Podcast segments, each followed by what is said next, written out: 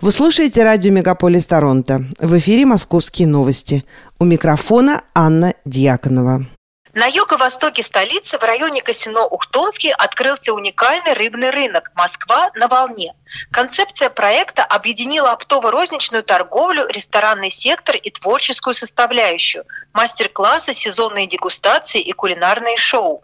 В павильоне можно приобрести рыбу из разных морей и рек России и приготовить в одном из ресторанов. Всего в ассортименте представлено более 600 видов рыбной продукции и других морских деликатесов. Свежая охлажденная мороженая рыба и морепродукты, вяленая и копченая рыба из трех океанов и 13 морей от 34 ведущих отечественных промысловых и рыбопромышленных предприятий из 17 регионов Российской Федерации. На территории рынка организовано собственное производство. В специализированном цеху делают маринады по эксклюзивной рецептуре, полуфабрикаты, консервы и многое другое. С 1 января 2024 года минимальная пенсия с городской доплатой в Москве составит 24 500 рублей в месяц, говорится в телеграм-канале мэра столицы.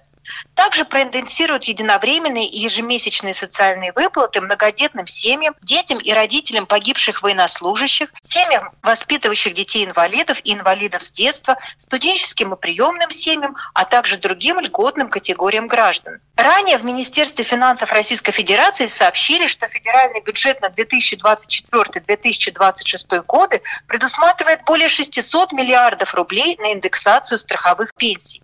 Так, для неработающих пенсионеров пенсионеров с учетом прогнозируемого уровня инфляции страховые пенсии с 1 января следующего года вырастут на 7,5%. Средний размер выплаты составит 23 244 рубля, добавили в Минфине. Первых пациентов приняла крупнейшая в России инфекционная клиническая больница номер один – с открытием больницы полностью завершилась модернизация инфекционной службы Москвы. Это важнейший этап формирования нового медицинского каркаса города, поясняют городские власти. Новый комплекс ИКБ номер один появился на месте старых корпусов всего за несколько лет. Больницу оснастили современным оборудованием. Мощность стационара выросла почти в полтора раза. Лечение здесь могут проходить одновременно порядка одной тысячи пациентов. В новом комплексе есть обособленные блоки для оказания медпомощи взрослым и детям, отделение для пациентов с особо опасными инфекциями, лаборатория, где можно проводить до 15 тысяч исследований в сутки, уникальный гепатологический центр с дневным стационаром. Скоро начнут работать четыре современные операционные, а также инфекционная акушерско-гинекологическая служба, где мамы и дети смогут получать лечение в одном месте без переезда в другие стационары. Басманный районный суд Москвы арестовал троих участников преступной группы, на счету которой несколько десятков преступлений с похищением и убийствами людей в начале 2000-х годов. Об этом сообщила пресс-служба московских судов. Суд отправил Олега Михалева, Ирину Егорову и Николая Трушкова в СИЗО до 6 февраля 2024 года. В их отношении возбуждено уголовное дело по факту похищения двух лиц и вымогательства денежных средств валюте за их освобождение освобождения. Всех троих также обвиняют в убийстве, совершенном группой лиц по предварительному сговору из корыстных побуждений.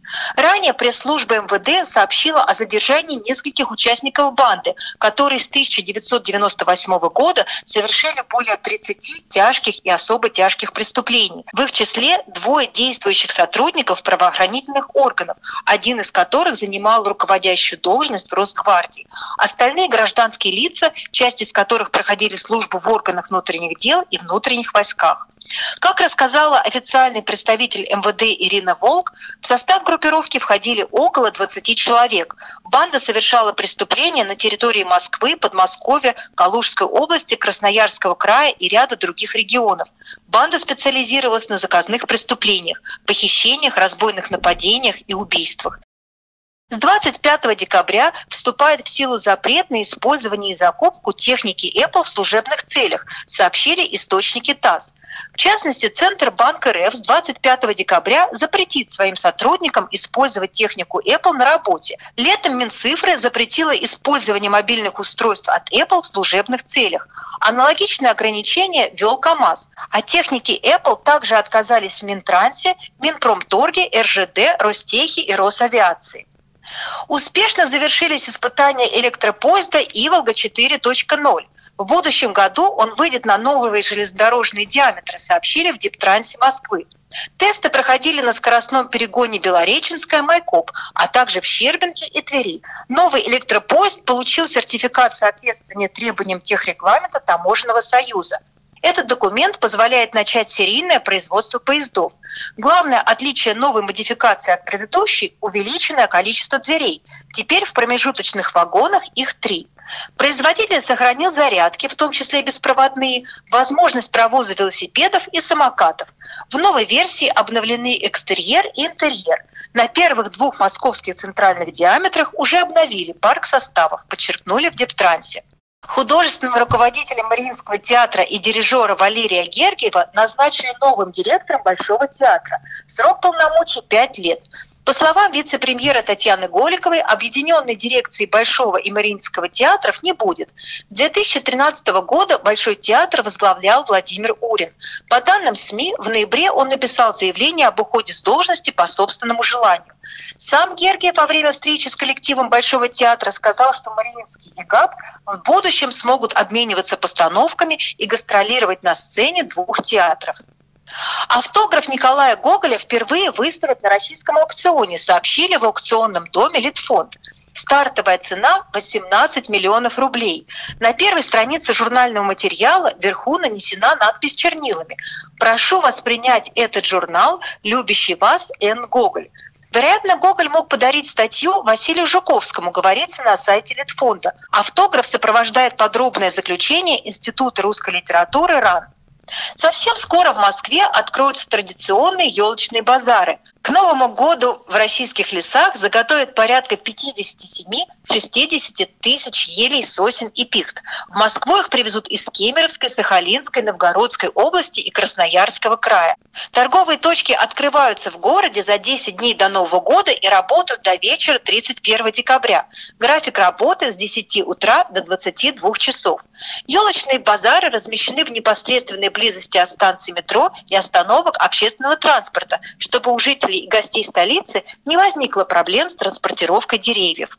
Помимо елок на базарах также можно будет найти букеты из сосновых или еловых веток и лапник. Цены продавцы устанавливают самостоятельно. Согласно прогнозам, стоимость ели составит около 1300 рублей за погонный метр, сосны от полутора тысяч, а пихты от пяти с половиной тысяч рублей. Ель может простоять в квартире около 8 дней, сосна почти 2 недели. Чтобы дерево продолжало радовать все праздники, его лучше поставить в подставку с резервуаром для воды вдали от отопительных приборов. Это были московские новости, которые с вами провела Анна Дьяконова.